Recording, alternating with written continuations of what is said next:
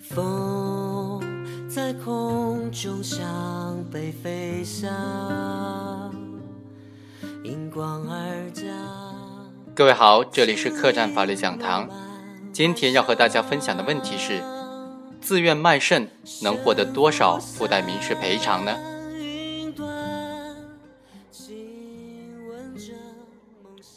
二零一一年，被告人周某等人经过商量之后，出资购买手术设备、汽车等等作案工具，伙同被告人张某等等多人从事肾脏买卖及非法移植活动。那么，在这种情况之下，自愿卖肾的那些受害人究竟能够获得多少附带民事的赔偿呢？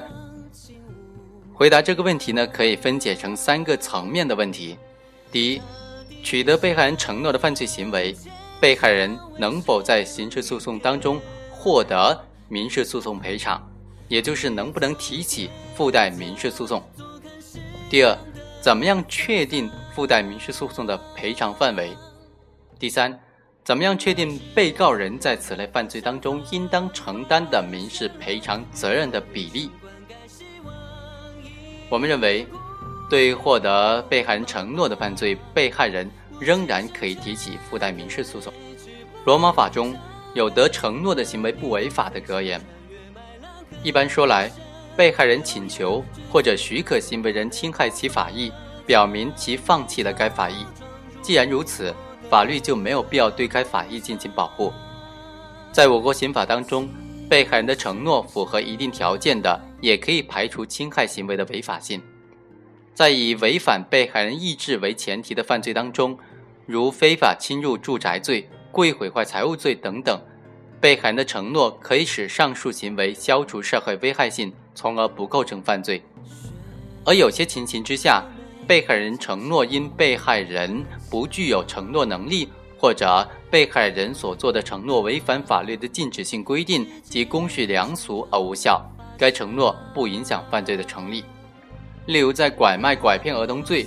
或者组织出卖人体器官罪犯罪当中，即使得到了被拐卖儿童或者器官出售人的承诺，仍然可能成立犯罪。我国法律不承认人体器官买卖具有合法性，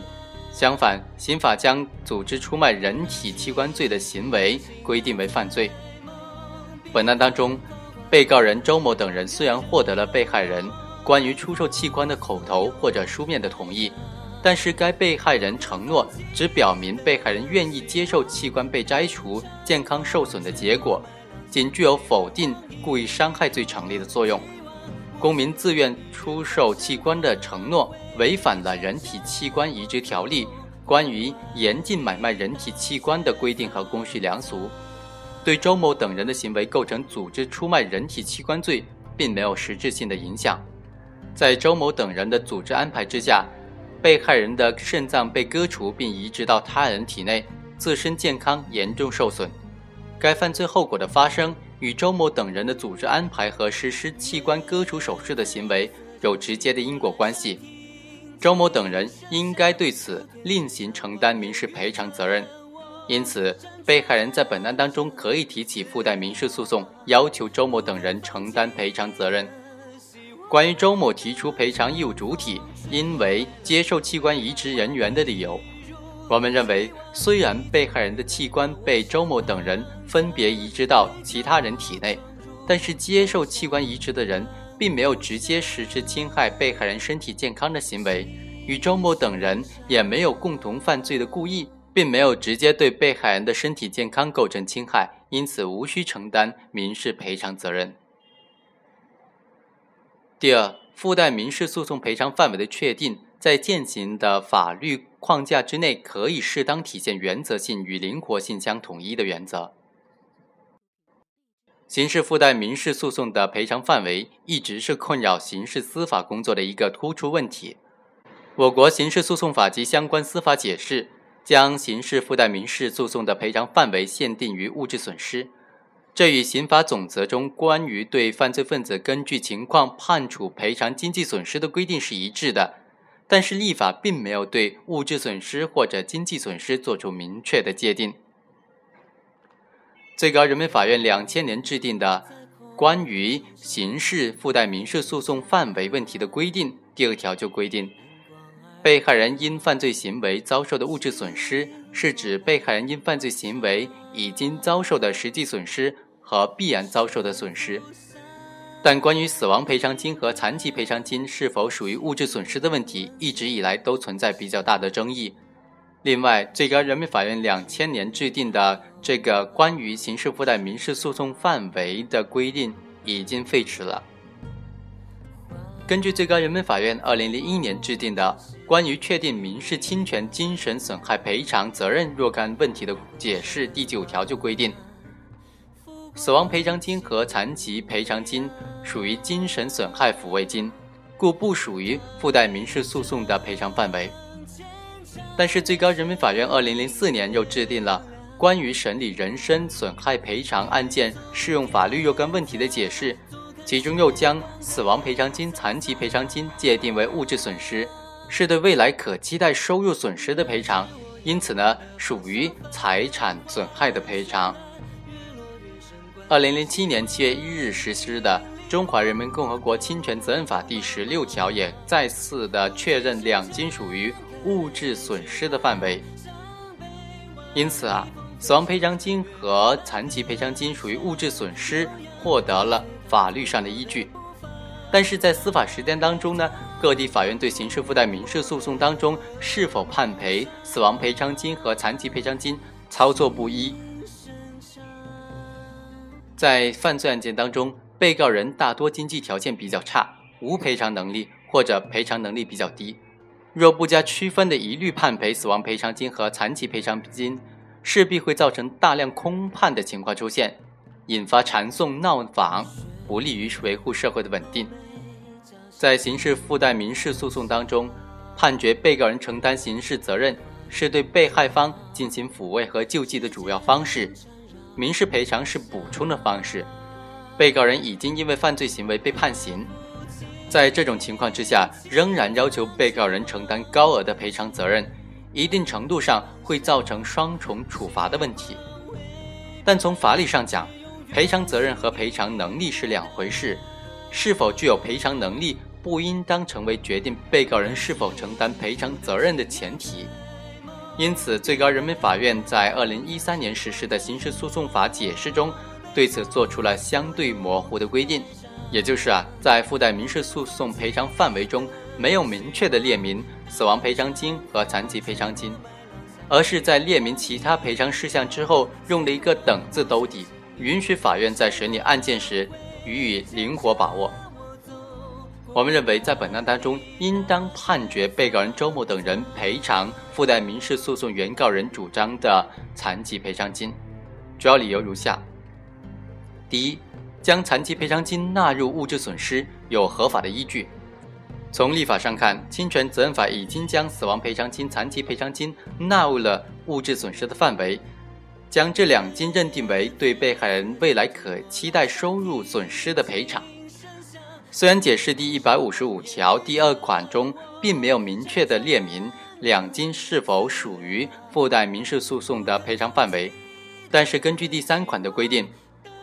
对于驾驶机动车致人伤亡构成犯罪的，附带民事诉讼的赔偿范围包括死亡赔偿金和残疾赔偿金。这表明最高人民法院在解释中明确认可的两金属于附带民事诉讼中的物质损失的范围，否则该条款就违反了刑事诉讼法中关于附带民事诉讼只应赔偿物质损失的规定。根据解释第一百五十五条第二款，